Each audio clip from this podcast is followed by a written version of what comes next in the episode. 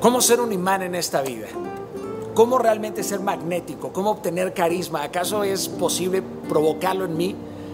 Depende de mi, de mi temperamento, de mi personalidad, esto que parece indefinible, algo místico, que el carisma solo está reservado para unos cuantos o que se trae de nacimiento.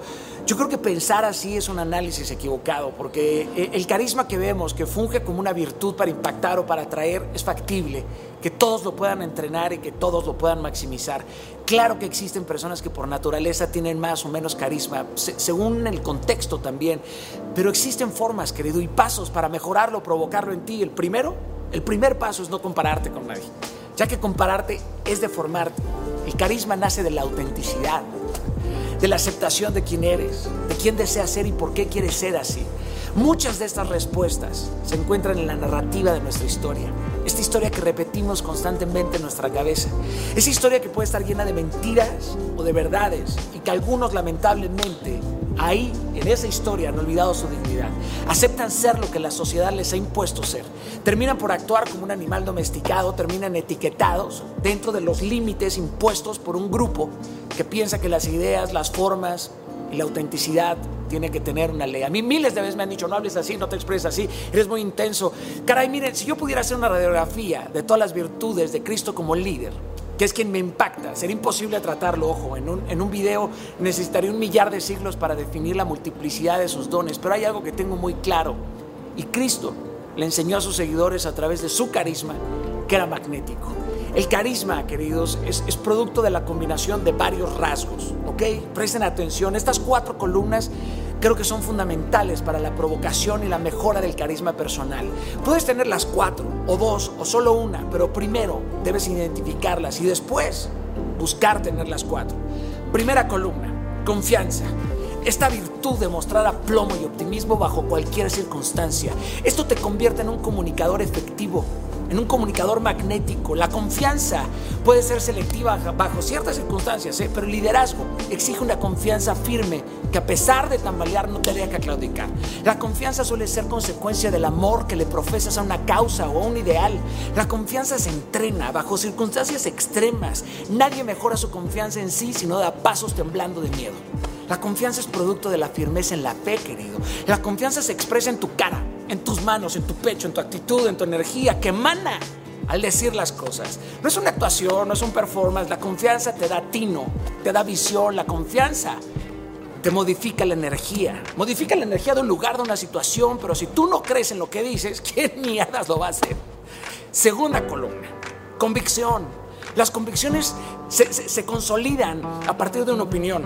Después dicha opinión se fortalece el nivel de una creencia y con el paso del tiempo se construye una convicción. Cuando tienes una convicción, sabes a cabalidad lo que harás. ¿Cómo lo harás? ¿A dónde irás y estás convencido de que nada ni nadie te va a detener? Esto es brutalmente atractivo en un mundo que vive como pollo sin cabeza. Es fundamental saber la velocidad que usarás para ir a una meta, pero sobre todo tener clara la ruta y la dirección que seguirás. Esta es la convicción. La convicción nace de la verdad y del reconocimiento de tu llamado, de tu propósito. Esto te hará por consecuencia expresarte elocuentemente, coherentemente, sinergéticamente. La convicción te lleva a ampliar todos tus horizontes, querido, te lleva a aumentar tu conocimiento y te embarcas en una travesía de constante mejora en todos los sentidos integrales de tu vida. Columna 3, conexión. Muchos piensan que conectar con la gente parte de una técnica. No. Esto es un error. Si bien existen formas de mejorar la expresión corporal o verbal, depende de tu identidad para ampliar y para ser más efectivo en tu hablar. Esto, querido, es una antesala de la conexión profunda que hay en tu corazón. La conexión y la vinculación humana sucede con otros cuando tú dejas de pensar en ti y la motivación que hay detrás de lo que tú haces es verdadera, es auténtica y está sujeta a lo espiritual, porque no eres tú quien impacta, sino el espíritu el que habla. Ya que puedes hablar intelectualmente, brillantemente, puedes matizar, mover tus vas, lo que tú quieras, pero no vas a hacer sentir a nadie porque las emociones no están sujetas a la razón, ya que nacen de un mundo místico, se activan porque el alma reconoce aquello que es verdad. Cuarta columna, compasión. Esa forma del ser humano de derrochar cordialidad y amor, esa forma de desapegarnos de nuestra propia visión y zapatos, esa forma y capacidad de pensar y sentir como otros sin olvidar nuestra identidad. Si unes estas cuatro columnas, significa que amas la vida, que celebras y sabes festejar la vida de otros, que no te quejas, que disfrutas el viaje y la tormenta. Eso provoca carisma, brother.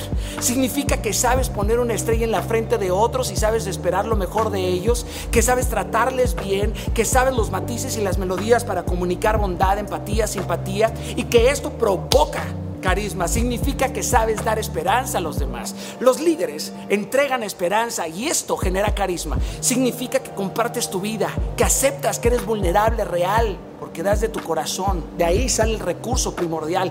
El magnetismo es un rasgo de los líderes apasionados. Un líder que ama a Dios recibe a manos llenas, suple todas sus falencias, sus carencias, recibe dones sobrenaturales y supera la educación formal cuando te conviertes en un imán reflejas la luz de Cristo, querido.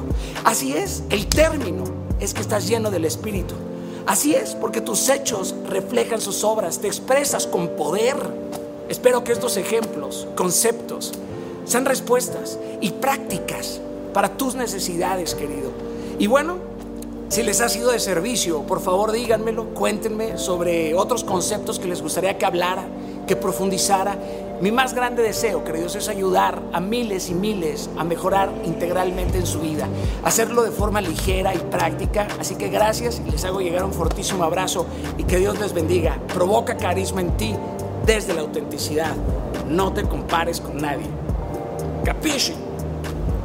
Listo.